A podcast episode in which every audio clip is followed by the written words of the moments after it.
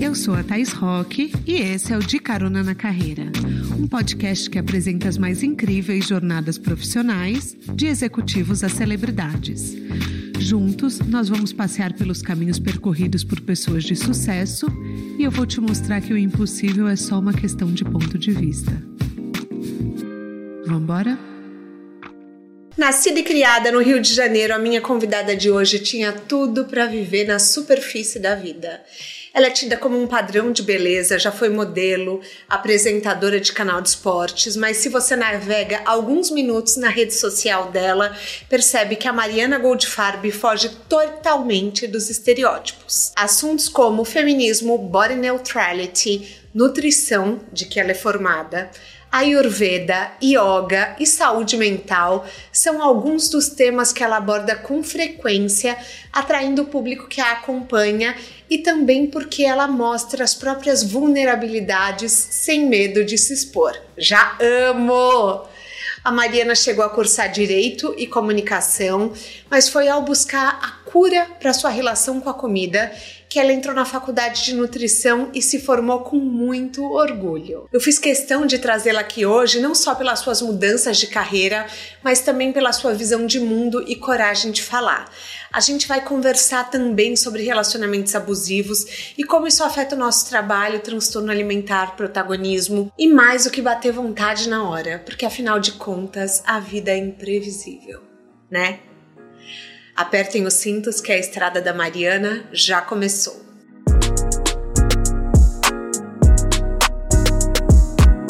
Seja bem-vinda ao De Carona na Carreira. Quer dar um oi para os nossos caroneiros? Eu quero, quero dizer que eu tô feliz da vida de estar aqui com a Thaís hoje, dizer que a gente vai entregar o melhor podcast, vocês vão ver nessa temporada. Não, vai ser maravilhoso. A gente está abrindo a nossa temporada do Rio.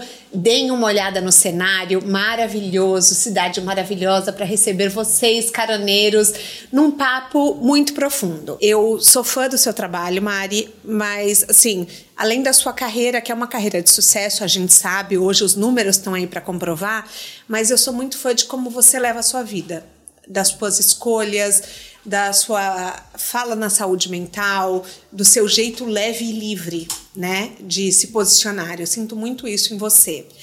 E eu queria começar perguntando assim, que tipo de conteúdo você tem consumido ultimamente? Uhum. O que está atraindo a sua atenção? Porque eu sei que você fala de A a Z de tudo que envolve a nossa evolução pessoal da mulher moderna, né?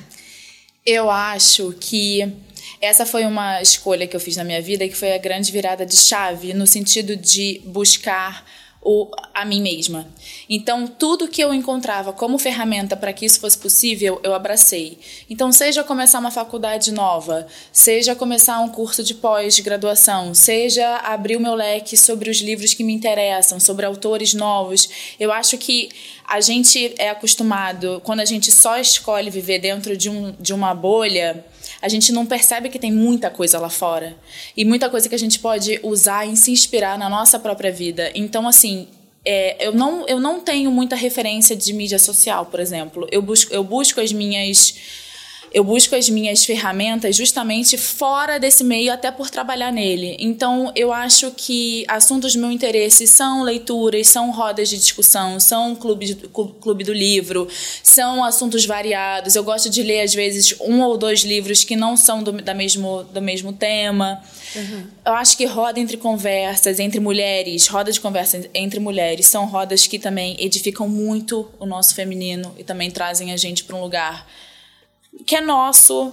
Eu tô sempre buscando tá ligada à minha intuição. Então, assim, Tai Chi Chuan, meditação, respiração, pode ser, assim, uma clichêsada enorme. A gente escuta sobre isso, essas... Né, Mas é difícil, eu não consigo meditar, tá?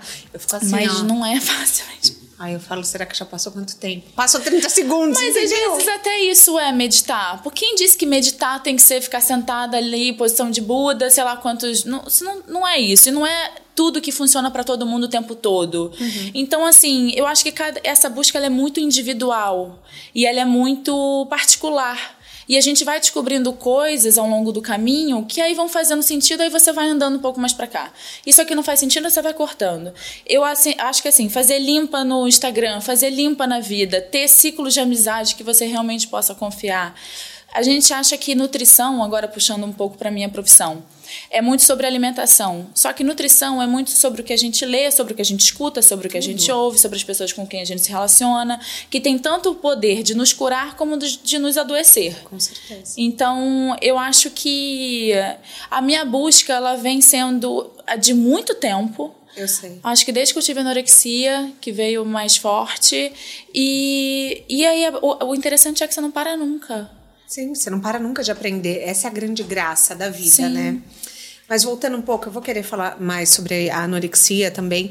Mas assim, aos 17 anos, você resolveu ter a sua independência financeira. Nem sabia, eu acho que foi até antes. então, foi, foi antes. muito jovem. Foi antes. E você saiu para distribuir currículo, porque eu imagino que naquela época era currículo, né? Quantos anos você tem? Sim, eu tenho 32. Ah, então não. Então já, já tava mais na onda da internet, né? Mas assim, é, você foi descoberta por um olheiro, mas antes de saber desse, da sua profissão de modelo, eu queria saber desse seu lado de vontade de independência financeira. Foi algo que partiu dos seus pais? Foi algo que partiu de você?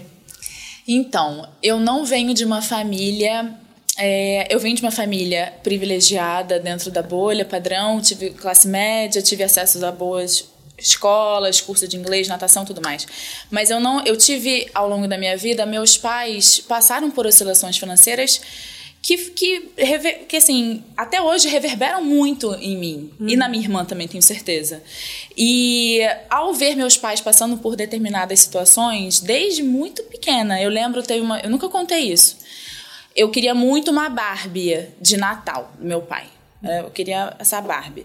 E aí o meu pai, na época, ele não tinha condição de me dar a Barbie. E ele me deu uma Suzy. E eu lembro que ele escondeu a boneca aqui atrás e ficou um tempo escondendo. E eu, eu tinha tendo certeza que ia ser uma Barbie. Quando ele me mostrou a Suzy, eu não consigo nem lembrar da boneca, mas eu lembro do olhar do meu pai para mim até hoje de, de, de não poder ter me dado a, a Barbie. E é uma coisa que eu nem lembro quantos anos eu tinha, eu era muito menina, mas eu aquele olhar eu nunca, eu nunca me esqueci. E assim, ao ver meus pais passando por isso e tentando dar de tudo que podiam e deram e deram. Eu e minha irmã, a gente teve sucesso na vida, não só profissionalmente falando, mas no, no âmbito pessoal também. É, eu falei, eu nunca vou passar por isso. Uhum eu não quero, eu, eu não vou, eu, eu vou ajudar meus pais, eu não vou precisar do dinheiro dos meus pais, eu vou conseguir por mim, eu nunca vou depender de homem nenhum, eu nunca vou depender de nenhuma instituição, eu não vou ficar à mercê de ninguém. Eu ah. vou, eu vou para mim. E foi aí que foi minha virada garota sem eu nem perceber. Então eu lembro que já nos, com 12 anos, 13, eu já ajudava a minha mãe, ajudava. Minha mãe tem uma papelaria e livraria aqui no Maitá. E aí eu ia para lá às vezes depois das férias e ficava olhando eu já começava a vender miçanga. Nossa. No condomínio. Miçanguinha. Uhum. E vendendo. Saindo pelo condomínio vendendo. Sacolé. Uhum. Cara, dois reais. Não é que vai fazer uma diferença. Mas, gente, é empreendedora. É um mindset. É um mindset. Exatamente. E é juntar. Tô eu... chocada. Eu, eu tinha também. vergonha de vender as coisas. Não. Você tinha orgulho. Eu não tinha orgulho. Eu achava que eu tinha que vender, que eu tinha que me virar, que eu tinha que começar por algum lugar. E eu acho que é isso. A gente... Eu, às vezes as pessoas falam assim, nossa, mas o sucesso apareceu do nada. Não. Não eu acho que a minha história vem de muitos anos atrás, entendeu? Uhum. E, e, e eu fui criando isso para mim. E eu sempre fui muito responsável com as minhas finanças. Então, assim, eu sempre investi meu dinheiro e eu sempre guardei meu dinheiro. Eu, isso até é um tema de terapia, porque ela fala assim: você pode usar seu dinheiro. Uhum. E agora eu tô aprendendo a usar meu dinheiro. Sim. Mas antes, a Tatá tá aqui, tá de prova, minha, minha empresária também. Ela sabe que eu, eu tenho uma, um medo de perder. Um medo Sim, de da ficar. Escassez. Da escassez. Que eu tô trabalhando, hoje em dia tá bem melhor. Eu invisto em terapia, eu invisto em curso, eu invisto em coisas que vão me edificar. Mas. Sim. E eu acho que essa também. Esse é o pulo do gato, sabe? É a gente fazer lá no início pela gente e ir juntando e aí quando a gente vai vendo ao longo de uma vida não foi pouco uhum. entendeu não foi pouco, deu start, você conseguiu acumular coisas só porque você começou antes. Então eu acho que o interessante não é rico não é quem ganha muito, rico é quem guarda mais do que ganha. Não adianta nada você ganhar 200 mil reais e você gastar 210. Sim. Então. E, e é o que acontece muitas vezes. É né? só o que acontece. Com a pessoa. Você consegue se mimar, é, por exemplo, comprar uma roupa que você quer. Como que é isso para você? Então, é que a roupa não é a coisa que me desperta o, o, o, ai, vou agora me dar um presente. Uhum. Eu acho que uma viagem é me dar um presente, a minha terapia, a minha análise é me dar um, é um puta presente. Eu acho que comer bem é me dar um presente. Eu amo comer bem.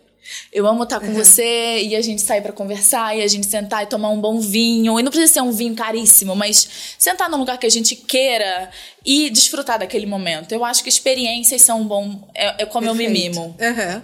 Nossa, e é muito curioso porque, assim, pesquisando a sua história, eu vi que você foi nômade por um tempo, né?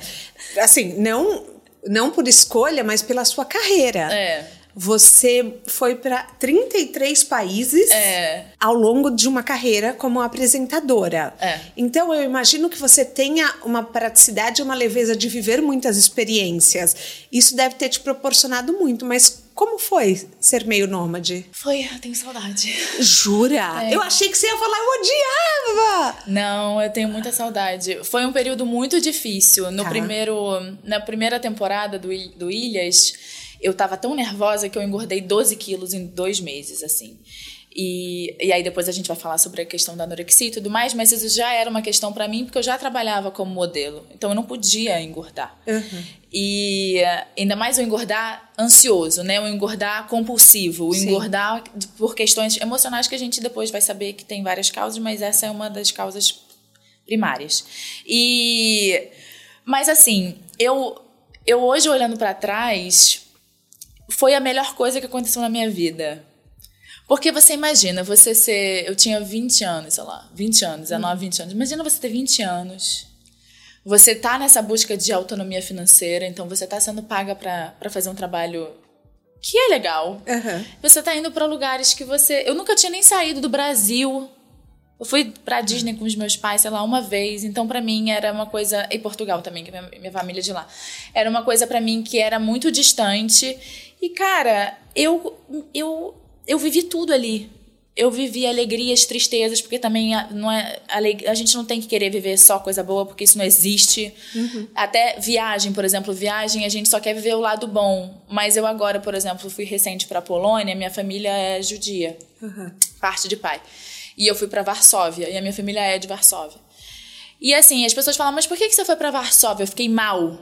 Fiquei mal é, por conta de tudo, né? Da, da questão histórica e cultural. Mas, assim, eu acho que para mim é importante é, estar e vivenciar coisas que não são só hahaha. Porque a gente não é isso.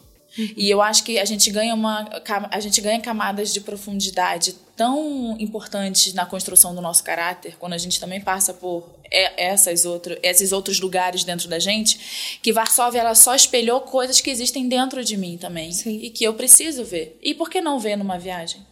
Então eu acho que assim, eu sempre eu nunca tiro férias de totalmente. Férias. O que, que significa férias? Eu gosto de, de continuar aprendendo, eu gosto de continuar lendo, eu gosto de. Eu faço análise durante todas as minhas férias. Uhum. Eu não tiro férias de mim. Para que, que eu tiraria férias da minha análise? Para que, que eu tiraria férias de um livro que me, que me edifica também? Para que, uhum. que eu vou ficar no, nas minhas férias só fazendo coisas que são supostamente de férias? Então eu acho que eu tô querendo o tempo inteiro aprender. Eu sou curiosa pra cacete. Eu sou sempre. Eu era aquela chata. Mas por quê? Mas eu não entendi. Uhum. Você não tem vergonha de expor o seu eu não entendi? Não, não tenho. Ah, eu acho isso maravilhoso. Melhor do que. Sim. Sim, porque é, é essa nossa vulnerabilidade de mostrar a busca pelo aprendizado muitas vezes é mal encarada e mal vista, porque a gente estava até falando no offline é, na internet as pessoas passam tantas certezas e no fundo nós somos postos de incertezas. A gente está num caminho de aprendizado sempre, né? Uhum. Então tem muito isso. Eu acho bonito e eu acho maduro da sua parte você topar falar eu não sei ou me explica é. ou vamos aprender juntos. É. Então eu acho muito legal você trazer esse ponto. Mas e como foi a sua carreira de modelo? Porque você fala muito de body neutrality e eu imagino que não seja fácil lidar com a pressão estética. Não. Eu imagino. E não era fácil ser modelo também, era um saco ser modelo. Jura? É, eu odiei ser modelo. Eu imagino. E, e agora eu fico vendo, às vezes, eu vou fazer um comparativo absurdo, qualquer coisa, depois a gente, com, a gente corta. Mas, por exemplo, mandar nude. Uhum. Eu amo mandar nude. Aí eu fui, fui, fui, conversar isso com a minha analista. Eu falei, por que eu gosto tanto de mandar nude? Isso não vai contra, tipo. Aí eu cheguei numa conclusão de que eu tô querendo convencer a pessoa de que eu valho a pena. Sim. Olha como eu valho a pena aqui. Uhum. Só que a verdade é que eu valho a pena não por conta desse nude. Uhum. Então, assim, é uma coisa que nós mulheres a gente tem que ficar o tempo inteiro prestando atenção, porque a gente se coloca. Eu sei que eu me coloco como mulher objeto muitas vezes. Eu Sim. sei que eu sou mulher objeto muitas Mas vezes. Mas eu acho que a gente se coloca também por uma questão, enfim, eu amo é, nudes, não, mas, por exemplo, sex tapes. Eu e meu marido temos várias. Mas é bom. Mas é Olha é bom. Que, se um dia vazar é o pai dos meus dois filhos, eu tô ótima. Sofre, a equipe sofre, a equipe sofre. Mas assim, então, enfim, mas eu acho que a gente se coloca muito nesse lugar porque o mundo vende uma imagem superficial do que a gente tem que ser. Você não acha? E a gente quer mostrar, a gente se encaixa? Será que não Mas é, é justamente por isso que a gente tem que lutar contra. Sim. Mesmo e dentro do sistema é mais fácil lutar contra. Pra gente é mais fácil lutar contra do que para as mulheres que de repente não têm essa exposição. A gente tem que falar sobre isso. Porque é, é, justamente não falar sobre política. Não existe gente que está na está exposto não, não falar sobre política. Uhum. Não existe a gente não se pronunciar, porque a gente forma opinião. Sim. Então, se eu para fazer um trabalho meia boca, eu prefiro não ser influenciadora. Não é por isso que eu tô aqui. Eu sei que eu tenho que estar tá sei lá, é às vezes pro meu stylist que tá ali também, coitado. Ele sofre pra cacete na minha mão. Uhum. Muito. Porque eu sei que eu tenho que estar tá de, de, de, maneira X ou Y, e eu entendo que estando de maneira X ou Y, se eu tiver a argumentação, eu vou conseguir transmitir a mensagem que eu preciso transmitir. E se por enquanto eu tiver que estar tá assim, beleza vai ter um momento, talvez, que eu não precise estar aqui assim. Que eu posso estar aqui saindo da praia, estar tá sentada com você de boa, de chinelo, e isso não vai me fazer menos. Isso não vai, não vai me fazer menor, isso não vai me fazer burra, isso não vai me fazer. É que a gente julga muito pelo, pelo, pelo que a gente está vendo. E às vezes, isso julgar o livro pela capa é complicado. E eu tô falando de mim. Eu uhum. também sou assim. A gente julga o tempo inteiro todo mundo. A gente julga o tempo inteiro, mas tem uma frase sua, eu vou ler, que eu amei. Acreditar que eu sou merecedora de amor e respeito, independente de como meu corpo se parece, é a base para aceitação. Ai, eu fico até emocionada, porque é, só quem luta para se aceitar entende o que você está falando. Só quem já teve um transtorno alimentar entende a profundidade dessa sua fala, né? É, e, e, você traz isso é, é, é em, em um mundo tão raso você traz que a importância vai além de ser ou estar bonita, de. Enfim, e eu queria te dar parabéns. Não, mas isso é tão difícil para mim. Ó, chegou a suar no sovaco. isso é tão difícil para mim. Isso é tão difícil para mim. Porque, como a gente estava conversando antes da gente gravar, da gente começar o podcast, é, eu sei disso, eu sei que essa voz, e, e esse meu lado, ele existe. Mas existe também um lado que é tão refém. Tipo, que é tão. que, que luta. Que, que luta tanto contra, mas ao mesmo tempo é. Eu sou algoz e vítima do sistema. Todas nós somos. E, é, e eu acho que é cruel. E agora eu tô vendo para mim que além da coisa do corpo, tem a coisa do envelhecer, que pouco se fala também, né? Sim.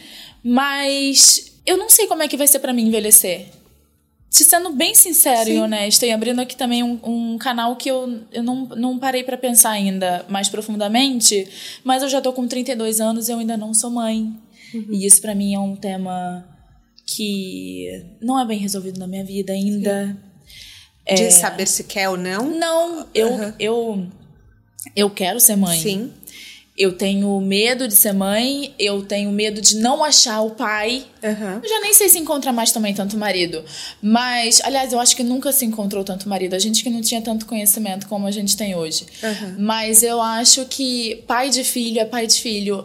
E se tem uma coisa que eu faço análise, que eu invisto na minha análise, é porque eu quero ser uma boa mãe. Sim. Eu vou me emocionar. Ai.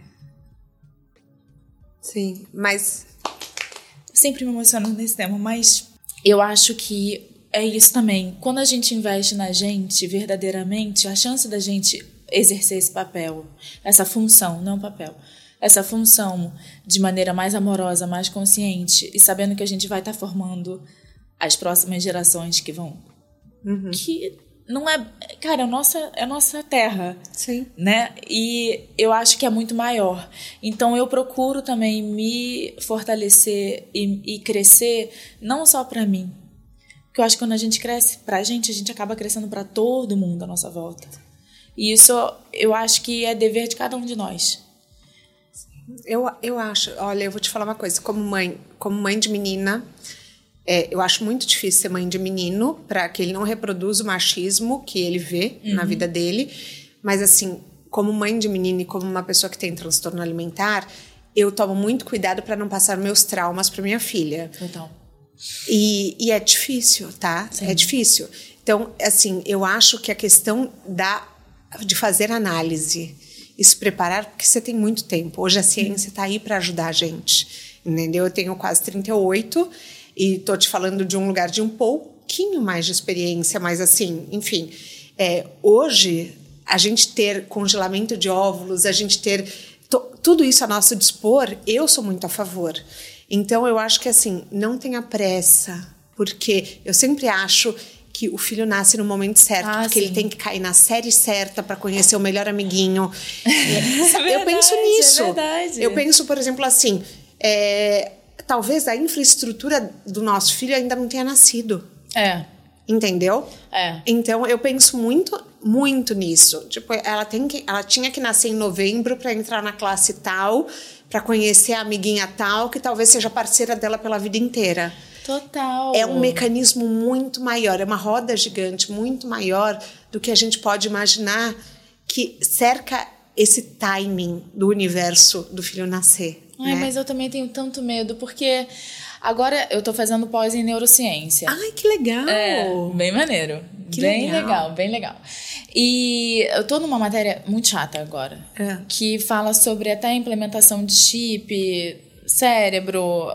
É uma coisa que é justamente o oposto do que a gente está falando aqui, sobre tá. humano, né? Uhum.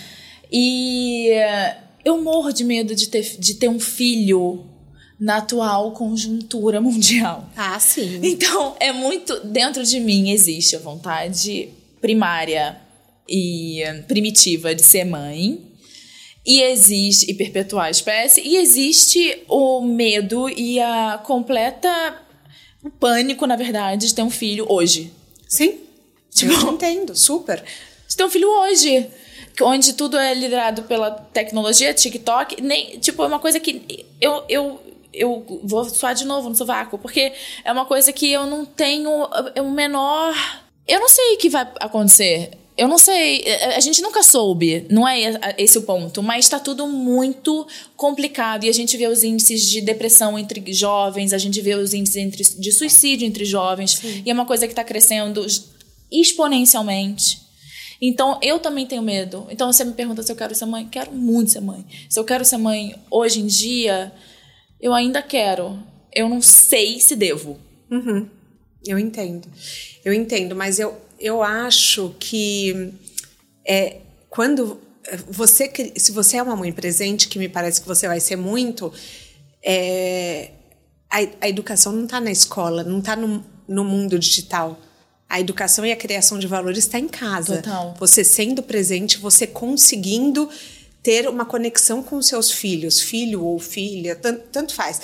É, você ter essa conexão de estar ali atenta, de perceber e ouvir as necessidades da criança, eu acho que isso vai fazer toda a diferença. E você é assim. Você é uma pessoa que é presente de corpo e alma nas suas relações. Então eu acho que talvez isso você consiga lidar melhor. Talvez, assim, o mosquito tá, tá coçando antes de picar, entendeu? É. Porque é. eu acho que eu acho que isso você vai tirar de letra. Ainda mais sendo super analisada. Para. juro, juro. E, a, e, você vai ver a sua filha ou filho curando traumas uhum. daqui a 20 anos que você vai falar: caramba, eu nem sabia que isso ia afetar a sua vida. Porque a gente não controla é. os traumas que que nos cercam, que a gente absorve. Então, às vezes você vai acertar muito em uma parte e vai errar em outra, e você fala, caramba, é realmente o ser humano, ele vai se estruturando e se montando como um quebra-cabeça de peças que só ele sabe. Sim. Você vai olhar depois a obra pronta e você vai falar, poxa, isso aqui você vai precisar trabalhar em análise, filho, filha, entendeu? E tudo bem. Tudo bem. Sabe? É você estar tá lá. Mostrar que você não está sozinho, entendeu? Uhum. Mas assim, voltando para o nosso papo, você, você se formou em Ayurveda. É que eu queria falar muito disso. Você é formada em nutrição, é. para os caroneiros que não sabem. Sim. Mas você é formada na Ayurveda. Explica um pouco o que é Ayurveda. Explico com o maior prazer do mundo. A medicina ayurvédica é a medicina mais antiga do mundo, assim. Ela nasceu na Índia mais, sei lá, 6 mil anos atrás. E a base da medicina ayurvédica, em vez de você curar uma doença, é você ter um estilo de vida preventivo de doença. Então, muito se fala sobre cura, mas muito se fala sobre hábitos, muito mais. Eu acho que para ter uma vida, eu acho, e baseado no, no que eu estudei de Ayurveda, para ter uma vida longa, feliz, porque a doença, a, a saúde não é só a ausência de doença. A saúde engloba muitas outras coisas. Uhum. Então eu acho que para você ter uma vida longa, feliz, isso vai ser determinado a partir dos seus hábitos diários. Uhum. Não é a partir do, se você conseguiu curar uma doença lá na frente. É do que você está fazendo hoje para impossibilitar o seu corpo de ficar doente. Sim. E isso vai de novo. A gente às vezes pensa que tá muito longe, ou então que a gente tem que consumir, sei lá, goji berry do Himalaia, ou mirtilo Ai, da Nova Zelândia. Ai, mais eu, eu acredito em tudo que o TikTok me mostra que eu preciso consumir, entendeu? Eu tô assim, outro dia eu fui tomar heterogermina lá, porque falaram que era um probiótico bom, fiquei com prisão de ventre quatro dias. Eu falei, gente, a moça do TikTok falou que isso aqui mudou o inchaço da barriga dela. Juro. Não, mas aí você é uma mulher, né? Estudada, eu sei, eu sei, mas eu ainda. TikTok dá. Veja bem, veja bem. Ela mostrou a barriga antes e depois, e eu falei, realmente eu tenho esse problema de gases, eu tenho esse problema de, tipo, de ficar com barrigão. Eu falei, será que é hidrogermina? Fui lá, comprei no Rap, fiquei três dias sem ir ao banheiro, juro, três ou quatro. Foi uma coisa de louco, juro, Mari. É porque então... é exatamente isso Ayurveda. Olha que lindo. Em vez de comprar a enterogermina, o Ayurveda ah. diz o seguinte: vamos ver o que, que você está comendo para o que que o que que você está comendo que não está funcionando no seu corpo para te dar essa, essa constipação, para te dar essa desbiose, e aí você para de comer. Aí você não vai precisar tomar o remédio. Então, ao invés de focar no pós, a gente foca no antes. Uhum. Então a gente foca no que, que a gente precisa fazer para não ficar doente, não, não intoxicar o nosso corpo. E aí a gente usa de muitas ervas, a gente usa todo o. o no Ayurveda, o conceito de, de remédio tá na cozinha. Entendi. A gente se cura através dos temperos, das ervas e de tudo mais. É fácil fazer tudo isso ao longo do dia a dia, Babilônia, vida corrida, insana? Não, não é. Muitas vezes eu mesmo não faço, mas eu tenho conhecimento. E às vezes é um conhecimento até de vó, por exemplo. Não sai do banho, bota chinelo. Uhum. Tem umas coisas que a gente vai. Que a Até gente isso vai... a Ayurveda fala. Totalmente. Totalmente. Por exemplo, eu tô no meu período agora. Que piorou muito depois que eu coloquei o DIL, inclusive, mas ah, que era. É DIL de cobre? É. Ah, eu também uso. Não é, não é o interessante, uhum. mas é o possível melhor do que hormônio. E no meu caso. No e, meu também. E assim, não pode sair do banho e já pisando no chão. Seu corpo tá quente. Uhum. E, tipo, tem coisas que facilitam a doença chegar. E pode parecer besteira, mas o bem-estar, ele, é, ele é muito fácil de ser alcançado e o mal-estar mais ainda. Uhum. Então eu acho que assim, hábitos que eu tenho no meu dia a dia, por exemplo, ciclo, ciclo circadiano, dormir determinado horário, acordar determinado horário, comer quando o seu corpo está pronto para receber a comida. Tem todo um reloginho biológico dentro da gente que funciona, só que a gente precisa ajudar. Então, assim, dormir duas horas da manhã não é bom para você. Tem vários hormônios que estão sendo produzidos essa, esse horário que você está freando, está impossibilitando que eles sejam produzidos de maneira eficaz. Então, respeitar o ciclo de natureza, olhar, fala assim, cara, hoje está chovendo, eu vou comer o quê? Ah, eu vou comer alguma coisa quente ou fria? Vou comer alguma coisa quente.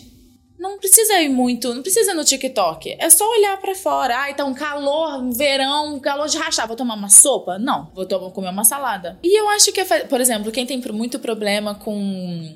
Ai, com muco. Uhum. Vai ficar tomando sorvete? Não vai, faz mal o leite. Sim. Vai ficar comendo iogurte? Então você tem que saber ler seu corpo, ler lá fora. E não precisa no TikTok. Tá bom, já entendi que isso foi uma indireta pra mim, gente. Então eu quero me constar aqui com você, médica. não, não. não, não, só uma dúvida. Eu, eu li um livro e eu mapeei lá no livro que o meu dosha, dosha é como a Ayurveda é. É, categoriza, entre Boa. aspas, as pessoas. Que era capa. e depois é. que eu perdi 53 quilos é, por causa da bariátrica, hoje eu vejo que é pita. É possível de mudar o dosha ou não? A gente nasce capa e fica capa? Mais importante do que saber qual é o seu dosha é saber qual é o sua, onde está a, seu a sua desregulação em qual dosha.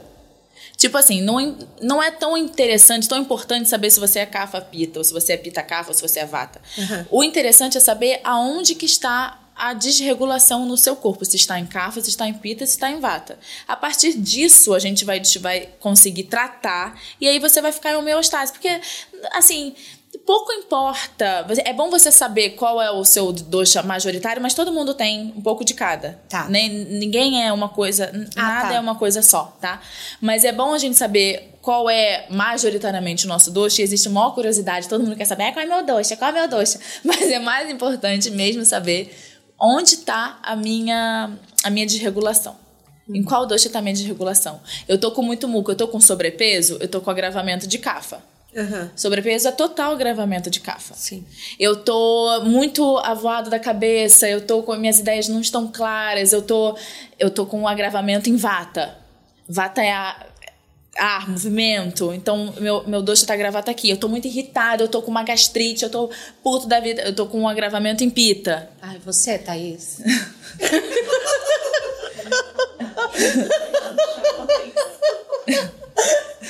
Então, isso é interessante. Uhum, e aí a gente vai fazendo coisas justamente para é, ter uma contrapartida. Por exemplo, se eu estou com agravamento em CAFA, ao invés de ingerir alimentos que possuem natureza CAFA, eu vou ingerir alimentos com natureza PITA.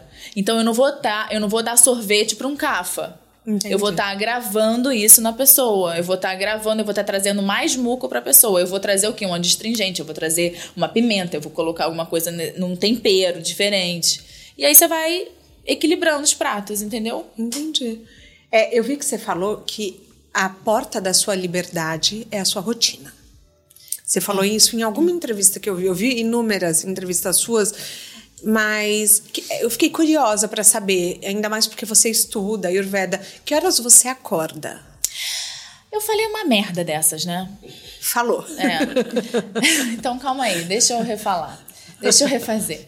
É, eu acredito muito na, na disciplina, mas eu também acredito muito no nosso poder e na nossa. A gente tem que poder quebrar a rotina no sentido de que a gente tem que poder fazer caminhos diferentes. Eu não sei mais se eu acredito numa coisa tão cartesiana. Tá. Eu acredito sim que a disciplina nos leva a lugares excepcionais e que a gente precisa dela.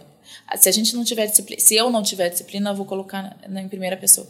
Se eu não tiver disciplina, fudeu. Uhum. Mas eu sou grande, grande fã. Mas assim, eu, eu, não, eu não tenho uma vida que tenha rotina. Como é que eu posso falar de rotina?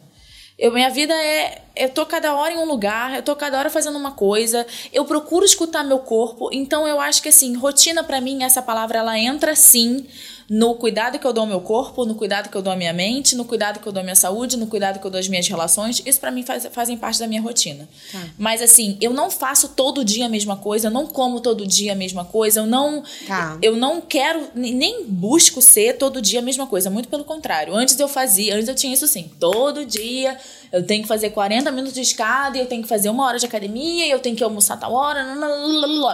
Hoje em dia eu sei o horário que eu tenho que almoçar, sei o horário que eu tenho que jantar, sei do meu ciclo, mas eu vou entendendo como eu acordei naquele dia. Tô mais triste? Tô, tô, mais, tô feliz, quero fazer uma caminhada, eu quero ir na cachoeira, quero ir na academia, mas assim, sempre procurando fazer atividades. Então, eu. Você se escuta bastante. Eu me escuto. Eu procuro me ah. escutar. Não sei se eu consigo sempre. É, é, não, porque é desafiador no mundo que a gente está sempre nas telas você se ouvir, né? É. Porque às vezes a gente acaba indo no automático. Eu, por exemplo, sou uma viciada em listas de aquelas listas de coisas para fazer. Então, muitas vezes eu entro no automático porque eu vou ticando tudo que eu preciso fazer e eu não paro para pensar. E daí, às vezes, eu vejo quatro da tarde eu ainda não almocei. E daí eu falo, caramba. Isso é vata, totalmente. Jura? Distúrbio em vata. Porque eu é. falo, cara, olha só, eu não me ouvi. Eu não ouvi meu corpo, eu não ouvi as sensações. Então, você trazer essa questão de você procurar se ouvir sempre, eu acho que é é um, é assim, é um ponto importante para quem está nos ouvindo de sair do automático, né? Total. E só um adendo importante: as emoções são, pelo Ayurveda também, majoritariamente a maior causa das doenças. Tá. Então, emoções não digeridas. Não adianta nada você ter um corpo escultural, fazer um monte de academia, sei lá o que, de exercício, mas você não ligar para. não ter esse cuidado com a sua mente, com as suas emoções. Você tem que ter esse cuidado, porque isso somatiza. Uhum. Ela, a doença ela se concretiza, mas ela já ela vem, ela vem chegando. E eu acho que emoção não digerida, coisa não falada, é, emoções reprimidas, tudo isso vai acumulando muito e a gente só vai ver e, e sentir os efeitos que, que tiveram, às vezes, anos ao longo da nossa vida. E é muito ruim viver assim. Uhum. E isso causa muita doença. Isso é grande causa causador de doença. Você faz yoga? Eu faço tai chi. Tai chi? Ah, tá. É. Eu faço Qual yoga. a diferença? Até. O tai chi chuan, sabe? Aquela, Não, eu sei, o dos velhinhos no parque. É. Total. Sei. O Tai Chi Chuan eu acho ele mais dinâmico e o Tai Chi Chuan é a luta contra o ego, né? Ah, é? É, yoga também. A gente. É que a yoga, ela é mais. Eu acho que ela é mais. Como eu vou explicar isso? Eu acho que o Tai Chi Chuan é mais uma dança para mim. Eu gosto eu tô gostando de fazer. Tá. Mas eu já tive um momento da yoga, nada me impede. É justamente o negócio da rotina. A rotina engloba Tai Chi Chuan barra yoga. Eu tô cuidando da minha mente, do meu corpo, das minhas articulações. Eu acho que é, um, é, um, é uma chance que eu tenho também de fazer meditação sem ser assim. Uhum. Eu também não sei fazer meditação. Tá. Eu gosto de fazer meditação ativa. E é possível. E como você descansa sua mente? Porque você fala tanto de saúde mental, você consegue ficar offline das redes sociais? Consigo. Eu consigo. É? Sim. Porque é um desafio, né? Você sair do, do feed. Mas é bom. Não, é, eu acho ótimo. Mas isso é uma pergunta que eu sempre faço aqui no podcast. Você consegue ficar 24 horas sem postar? Sim, muito mais. Tá Jura? Sim. É? Sim. Não, porque às vezes quando a pessoa trabalha com conteúdo, ela se sente na obrigação de estar sempre presente para os seguidores dela. Ai, agora eu não tô obrigada a nada. Tá, ótimo. Não tô, não, me, não tô me sentindo obrigada a nada Perfeito. ultimamente. Que bom, que bom que é. você não sente essa pressão pessoal algoritmo, de algoritmo. Não, e outra coisa, se eu tô saindo para jantar com alguém, com um cara, sei lá, uma paquera, eu nem pego no telefone. E se pega, eu fico puta. Tá. Porque ele é meu tempo também. Não vai ficar no telefone quando tá comigo, não. Legal. não, legal. É, é porque. Porque hoje em dia tem até aquelas. Às vezes você vai jantar celular de todo mundo aqui no canto. Eu gosto disso. Eu gosto. Eu, eu acho gosto. interessante pra cacete isso. Porque daí o pessoal ele olha no olho, né? É. É tão raro Cara, hoje. É muito broxante você tá num jantar que você se arrumou toda e você vê alguém assim, ó. Uhum. É. Nada... Eu acho. E você vê casal. Porra, um virado pro outro no telefone, no meio do jantar. Ah, não, gente. Se for assim, eu vou ficar solteira. Sim, mas. Eu é... não quero isso. Você já reparou em jantares na mesa do lado, às vezes você olhando, as pessoas não trocam uma palavra? Então, eu acho mas às vezes minhas amigas. A Tatá também tá aqui, não me deixa mentir. Porque às vezes eu também sou a pessoa que merece puxão de orelha. Porque às vezes eu tô jantando e, e se eu tô. Não tô presente e eu fico no telefone, a pessoa fala assim: sai do telefone. Uhum. É importante, é, um, é uma crítica que é um chamado, é bom. Eu não me importo que façam isso comigo, não. Falar, ai, tá bom, já vou. Eu, mas eu saio, entendeu? Uhum. E eu acho que eu também faço isso com as minhas amizades também. Você teve anorexia, eu também tive, Tive. já. E uma parte da sua cura foi buscar a faculdade de nutrição. É. Mas você acha que quem tem um transtorno alimentar, como profissional falando, você acha que a gente tem que olhar a vida inteira? Tem que olhar a vida inteira. Eu também acho. Não, é- foi que nem a gente estava falando antes. É uma porta aberta. Sim. Não tem como tapar aquela porta, não tem como fingir que aquela porta não existe. Você abriu uma porta, essa, essa porta existe, você já acessou aquele outro lugar. Você tem que cuidar daquilo a vida inteira. Eu, até hoje, ainda mais trabalhando com imagem, que é uma escravidão, Sim. eu, eu, eu tomo bastante conta, assim. É um assunto que eu levo bastante para minha análise, de novo. Thaís e Lucas estão aqui, trabalham comigo e eles sabem, às vezes, o quanto que eu entro na. Mas você acha que eu engordei? Mas você acha que. Mas você acha que. Mas você acha que. Toda hora procurando. Toda hora, meu Deus, eu comi demais. Toda... E é, uma- é um- é um exercício que eu faço comigo. Eu falo assim, caralho, estou ficando louca Sim. vamos, vamos destrinchar essa, essa frase. Não é caralho, estou ficando louca. É, tenho um distúrbio alimentar. Tenho traumas, tenho feridas e, e cicatrizes. Muitas vezes não sei como lidar com elas no meu dia a dia. Trato elas, trato, as trato na, na minha, no meu lugar de tratamento, que é a minha análise. Às vezes elas são arrebatadoras, porque a gente se compara, porque existe toda uma indústria por trás que fomenta a comparação entre mulheres, então fomenta a rivalidade feminina, então fomenta que você esteja mais bonita que a outra para ser aceita, você tem que ser mais simpática que a outra para ser chamada para um trabalho, você tem que ser melhor, sei lá o que, que significa melhor, que que, sei lá o que, que significa esse- É esses comparativos. isso, né? Então, por mais que às vezes você, você se vê dentro daquele turbilhão, e aí é aí que eu entro algumas vezes, falo, opa, isso aqui tudo é uma loucura e eu tenho que eu tenho que zelar por mim. Isso aqui eu, tenho que sair disso aqui. Eu tenho que lembrar toda hora quem eu sou. Meus amigos também me lembram quem eu sou, minha família me lembra quem eu sou.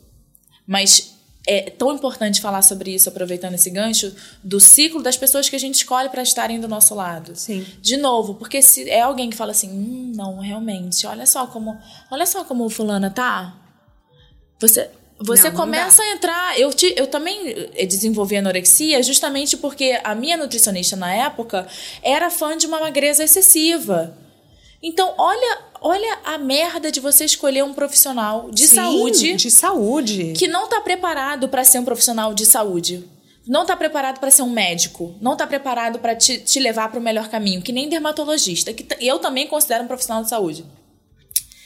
Me encheu de preenchimento, porque a Uhum. gente, eu, eu sei que eu sou uma vitrine. Eu hoje em dia sei. Eu demorei para aprender Sim, que eu sou uma você vitrine. é. Para as pessoas, né, para que para os meus médicos, para os meus dermatologistas. Então, assim, é- essa essa outra médica, médica, ela fez comigo o que ela quis na época e ela me encheu de preenchimento falando que eu ia ficar linda, modelo da Victoria's Secret. Eu falei assim, nossa, vou ficar linda. Quem não quer ficar linda? Vou ficar Sendo linda. você já é Obrigada. deusa. Obrigada. E aí ela me enfiou um monte de preenchimento e a minha, o meu rosto ficou totalmente desfigurado. E aquilo, é, aquilo foi ruim pra mim. Pra minha saúde mental, pra como eu me enxergava no espelho. Então, assim, tomar muito cuidado com os profissionais que a gente procura na vida. Sim. Eu acho que é de suma importância. É, você nunca pensou em fazer psicologia? Todo mundo fala isso. Mentira. É Nossa, sério. porque eu acho a sua cara. Ou sério. psicanálise, eu acho a sua cara. Por quê? Não, porque, porque você é profunda. Porque você tem esse poço de um desejo de, de entender o mundo e os comportamentos. Você nunca pensou? Eu já pensei. Nossa, porque eu, já acho pensei. assim que combinaria muito com você. Aliás, me explica uma coisa. Da onde saiu o direito? Porque ela já estudou direito, gente. Então, comunicação, eu entendo. E acho tudo a ver com o que você faz. Eu odiei a faculdade de comunicação. Você tá brincando? Odiei. Saí no terceiro período. Tinha um porre, um saco, professor um saco, odiei. O, a- a- o direito entrou, eu namorava um. Até o Fábio. Ih, falei o nome dele. Tudo bem, Fábio. Eu namorei o Fábio durante 11 anos. E o Fábio, ele tinha. Ele foi fazer direito. Uhum. E eu era garota, ele foi meu primeiro namorado. E aí eu falei, ah, não, quero fazer direito também. Mas não só por causa disso, eu queria ser defensora pública. Tá. Eu queria trabalhar como defensora pública, só que eu odiava estudar. E eu odiava direito. Eu odiava direito. A gente tem que saber o mínimo de direito. Eu acho Uhum. que seria importante na escola ter um pouquinho de direito, saúde mental, educação financeira. Pouco se fala isso entre nós mulheres também. Também. Isso tinha que ser é um tabu. martelado. É um tabu. Isso é um tabu. Dinheiro é um tabu entre mulheres. Exatamente. Sim. Exatamente. Então eu queria fazer defensora, não sabia o que eu queria fazer muito. Aí o Fábio foi fazer direito, aí eu queria fazer defensoria pública. Eu falei, ah, então eu vou salvar, ajudar a salvar o mundo fazendo defensoria pública. Ah, Nem fudendo, porque é, eu, fiz até o, eu fiz até o oitavo período de direito. mentira. Mas aí. Nossa, foi muito ruim. Era muito. Era, era- nossa, foi muito ruim. Mas aí é, eu fui chamada para fazer o OFF, que foi o programa das viagens, e que para mim foi muito mais ganho do que ter feito direito, porque eu cresci, eu conheci outras culturas, outros costumes, outras pessoas, como as pessoas viviam, tive a possibilidade de conversar com gente que eu não tinha noção. de- então eu acho que me enriqueceu muito, meu espírito, minha alma, minha, sabe? Eu comecei ali a, a, a me fazer gente, eu acho, mais. E, e foi a melhor coisa que eu fiz, foi ter dado um chute na, no- na faculdade de Direito, ter seguido para fazer isso. Acabou que deu certo, mas eu também vou dizer aqui que estudar é a melhor coisa que a gente faz. Hoje em dia, eu sou CDF pra cacete. Eu estudo Mas porque caralho. você encontrou um tema que você ama. Vários temas. Que aí eu comecei a estudar filosofia. Uhum. Eu comecei a estudar. É isso. Aí eu comecei a estudar Ayurveda. Eu comecei a estudar neurociência. Aí agora, quem sabe, eu não faço psicologia depois que você me falou. Eu tô sempre querendo estudar. Eu sou nerd. Você é uma porta-voz de muitos assuntos, inclusive de relacionamentos abusivos. Sim. A gente, nosso tema é carreira, então eu vou trazer isso para carreira. É, muita gente tem chefes abusivos. Então, lida com essa situação no trabalho. Então, às vezes, a pessoa está nos assistindo e está passando por isso no trabalho. Você já viveu algum momento assim com chefes? Como que foi para você? Eu já vivi muito. Tá. Ainda mais modelo. Nossa Senhora. Ainda mais, se- assim, você é mais nova, então você nem tá entendendo o que que tá acontecendo ali.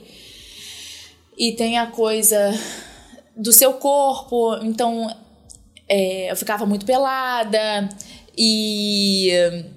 para fazer, né, né, entre Uhum. as trocas de roupa e tudo mais. E tem também... O machismo, a gente tá, tá falando sobre ele. Movimentos estão surgindo. Às vezes tem que ser mais violento, sim. Tem que ser mais agressivo, sim, para que seja escutado, mas e transformado, não, porque não adianta só escutar. Mas eu passei por muitos, eu passei por muitos, muitos momentos de, de, de abuso dentro do trabalho, E, principalmente entre homens. Tive agora recente um episódio com mulher, mas mas principalmente, majoritariamente, entre homens. E é, e é estranho porque a gente não sabe. Eu não sabia me. Eu não sabia dizer. Você está sendo abusivo, você, está- você, isso que você está fazendo não gente, às pode. vezes, não percebe, Não, né? paralisa. Aham. Paralisa completamente. E é uma coisa que também é difícil pra gente, porque a gente tá sempre num, num lugar de tanta submissão, de ser tão ai, compassiva e, e a gente entende o outro, e a gente é tão boa, e a gente, e a gente não pode falar que não. Aham. É difícil. Assim, para lá, você tá invadindo o meu espaço. Para lá. É. Não é para lá, dá licença. É para lá. Aham. Entendeu? Não é que você tenha que. Não precisa ser grosseira ou mal educada, mas existe uma. A gente ser assertiva é tão difícil pra gente. Sim. É tão difícil pra mulher ser assertiva. É, ver, é verdade. Falar- Eu- o homem, quando ele é para lá, quando ele fala, Nossa, que firme, cara! ele é um Nossa, líder. que cara foda! Exatamente. E a gente? E é a mulher? histérica. E a mulher é histérica, é louca. É porque a gente sempre é invalidada quando tá nesse lugar de, nossa, é, se impor, de, de mostrar, olha, os meus limites são esses. É. A mulher é posta como louca. Totalmente. E é tão difícil porque a gente tem que provar duplamente o nosso valor. A gente tem que provar muito o nosso valor. No sentido de que a gente tem que provar muito o nosso trabalho. A gente tem... Teve uma vez na, na, na escola ainda. Eu tinha feito uma redação de geografia. E aí eu fui entregar e o meu professor me deu a nota máxima. Ele falou, ele, e ele foi devolver, ele falou assim: Ctrl V, Ctrl C. Eu nem sabia que era Ctrl V, Ctrl C. Nossa.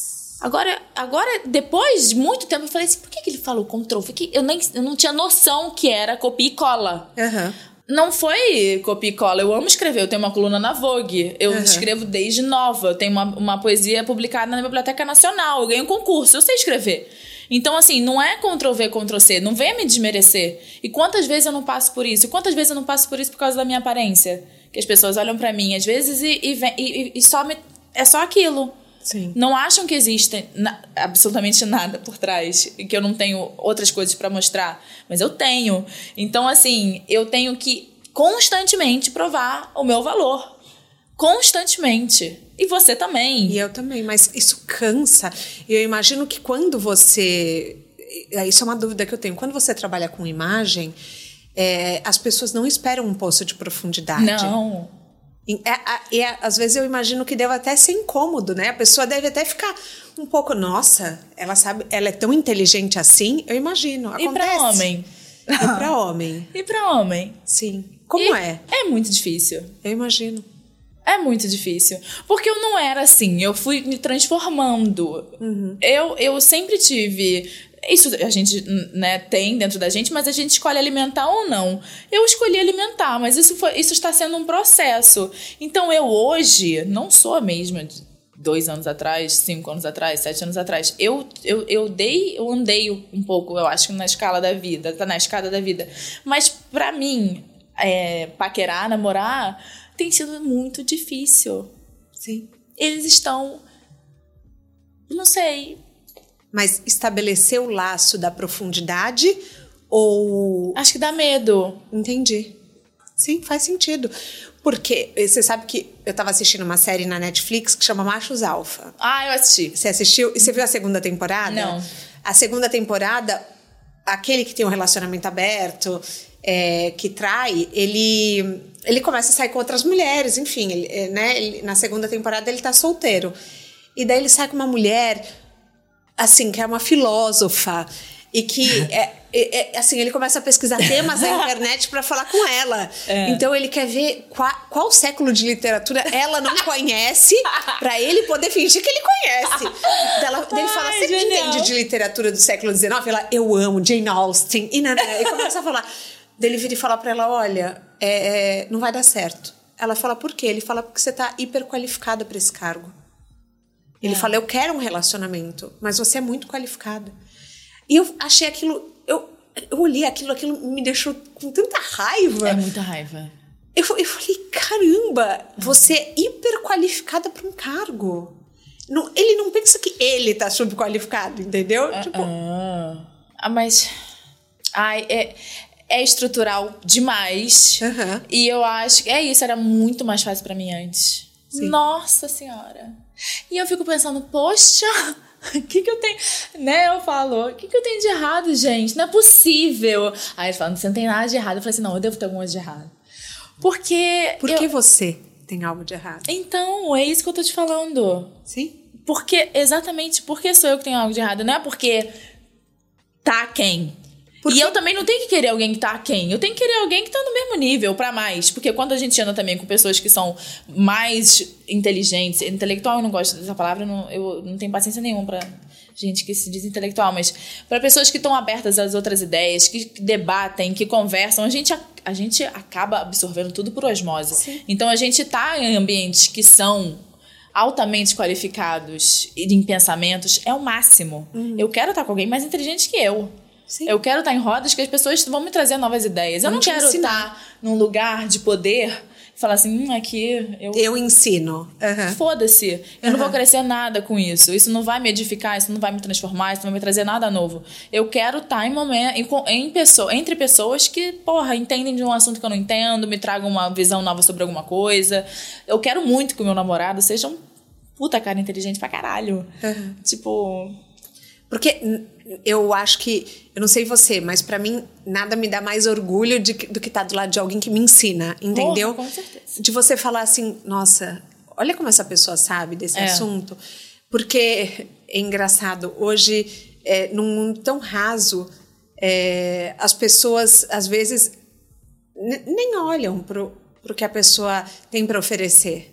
Olham pro que a pessoa tem para oferecer em outras áreas. Academia, é, emocionalmente falando, né? É. A pessoa tem para oferecer em outras coisas, em seguidores, financeiro.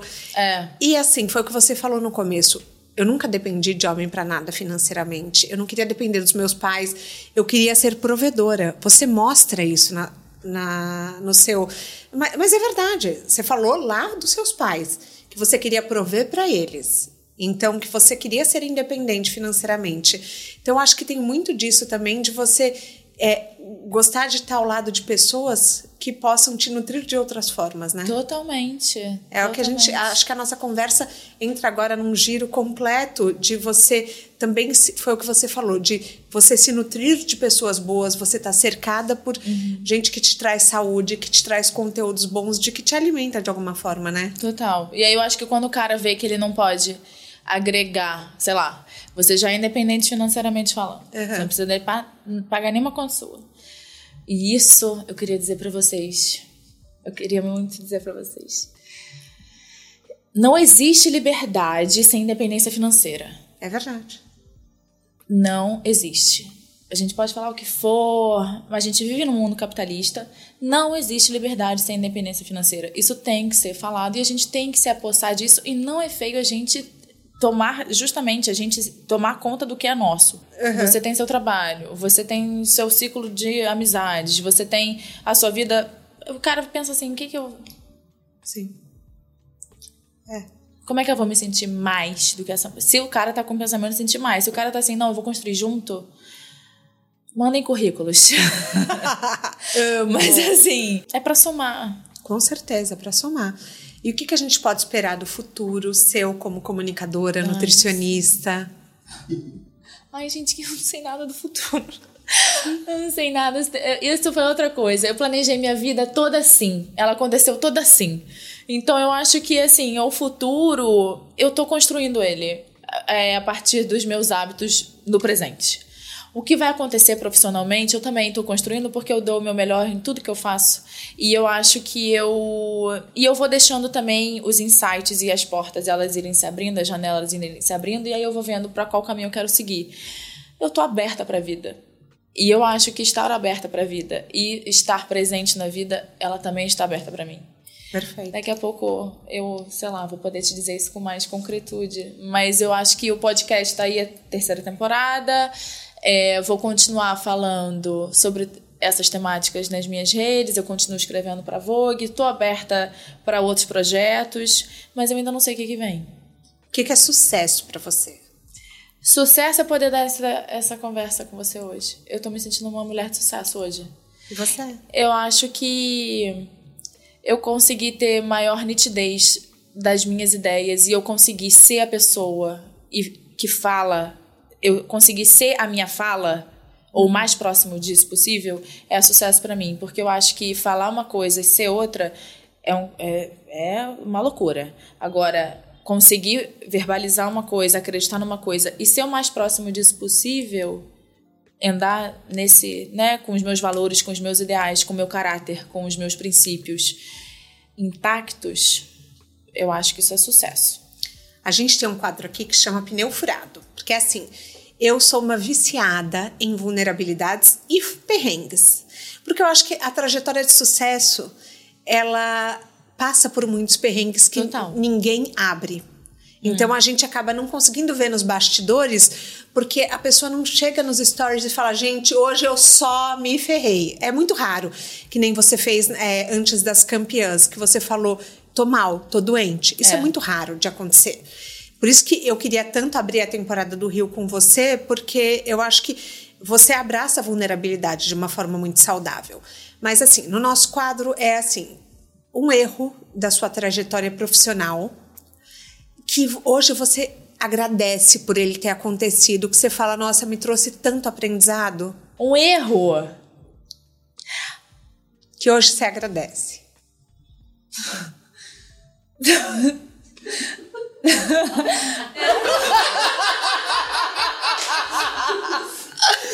então vamos pular. É, vamos pular. Um livro um filme e um documentário. Ah, o livro eu sempre falo esse. Mulheres que Correm com os Lobos é a Bíblia da Amo. Mulher. Manu Xavier, eu só lembro de você, amiga, nesse livro. Você conhece a Manu? Conhece, É. Óbvio, né? a gente fez o Com Alma com ela na, na última temporada.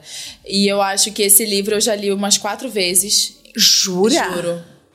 Nossa, é um livro profundo, hein? Mas é muito legal. Isso também é uma coisa, uma dica muito boa. Ler o mesmo livro em momentos diferentes da vida, que você vai ver coisas que você sublinhou, que você vai entender de outra forma. É tão interessante ver como você amadureceu. Tem gente que só Uhum. envelhece, tem gente que amadurece. Como você amadureceu depois de você ler a mesma coisa. Depois Entendi. de tanto tempo, tem que ser o mesmo livro. Para não, ah, era outro livro, mudaram alguma coisa. Não, tem que ser o mesmo livro. E eu, esse livro, ele, ele me salvou.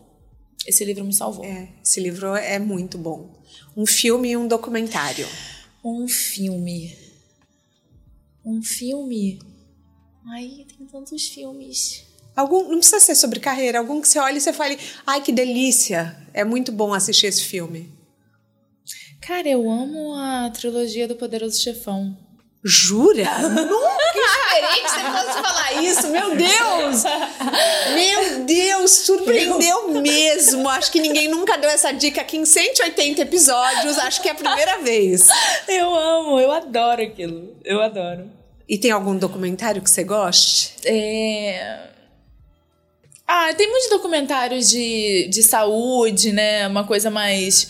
Eu sou muito Aham. É, holística, vamos colocar assim. Você assistiu esse do net- da Netflix, dos gêmeos? Qual? Ah, um da, das dietas? Das dietas. Ainda não assisti. Ai, você precisa ver. É muito É bom. bom? É muito bom, Eu é muito assistir, legal. eu Que eles assistir. pegam gêmeos univitelinos e fazem dietas completamente diferentes. Uma vegetariana, Uma outra é vegetariana carne, e outra com né? carne. É. É. Depois você assiste. Vou assistir agora, chegando em casa. É uma boa ideia. Sabe qual também que eu gosto muito? Chef's Table. Bom também. Nossa. Ah, levinho, né? É, mas assim, você vê as histórias de carreira em relação É. à comida, sabe? Eu gosto. É, eu gosto do Game Changers também, não sei se você já viu, que são atletas de alta performance Nossa, pra. viciada nisso. Changers. Changers. Game Changers, é. é, são atletas que fazem dieta vegetariana e como a dieta Ah, vegetariana não, já, funciona. já, já vi. Já vi. Eu gosto de documentário de guerra. De guerra? Porque eu gosto de estu de entender. Eu não entendo. Eu sou muito leiga, e ainda mais agora, vendo tudo que a gente tá vivendo aí, Uhum. que tá essa catástrofe, eu queria entender melhor. Até para poder emitir uma opinião, porque eu, não tenho. Eu não, eu não sei conversar sobre esse assunto. Sim. E eu gosto, então, às vezes eu gosto de estudar, de ler alguma coisa, ou de assistir algum documentário sobre, sobre guerra. Tem um na Netflix muito bom, mas eu tô esquecendo o nome. Tá, não, depois você me manda. Mando. Mari, você sabe que antes da gente encerrar, eu tô pensando muito no nosso papo, como ele se fechou por um todo. Mas você ainda não me falou um erro. O que, que você acha, assim, da sua vida de aprendizados? O que você aprende com os erros? Eu acho, eu sou fã de erro. Também. Eu amo erro. Acho que erro é. Ah, eu amo erro. Eu, é aquela coisa muito certinha, ou que não erra, ou que não se permite errar, é um saco. Eu tenho milhões de erros ao longo da minha trajetória, pessoal, profissional. Mas eu acho que o mais importante. Primeiro é não se fechar para novos erros. Tá. Porque eles, né? É, é, é bom que eles aconteçam. Mas é procurar aprender com eles e não repeti-los, e repeti-los, e repeti-los. Porque aí é uma vida gasta em vão. Porque o erro, ele, ele vem justamente para você... Você tropeçou ali, você vai... Da próxima vez, você vai desviar, que você sabe que ele tem um buraco. Se você ficar... Isso agora eu tô pensando em outra... Você sabe o que eu tô pensando agora. Se você ficar indo pro mesmo erro toda hora, você vai estar gastando tempo de vida que você vai poder podia estar fazendo outras coisas. Então eu acho que erro é maravilhoso, a gente tem mais é que errar mesmo, mas a gente tem que fazer alguma coisa a partir dele. Não consigo pensar em um só, Gostei. não, tem muitos. A gente chega ao fim da nossa carona. Eu queria muito te agradecer, porque, assim, é, é uma aula. Ai, você. que linda! Obrigada. De verdade. Obrigada. De verdade. É, é bom fazer trocas que nos nutrem. E acho que essa foi uma. Muito obrigada. Eu que agradeço, foi muito bom pra mim também. Ah, que Foi um bom. prazer enorme te conhecer. O De Carona Obrigada. na Carreira tem a consultoria de conteúdo do Álvaro Leme, a supervisão do José Newton Fonseca, a sonoplastia edição do Felipe Dantas e a identidade visual do João Maganin. Todas as dicas que a gente falou aqui estão no descritivo da plataforma que você nos escuta. Bora lá no Instagram falar mais sobre o episódio de hoje. A gente volta na próxima semana com mais um de Carona na Carreira. Um beijo grande. Yay.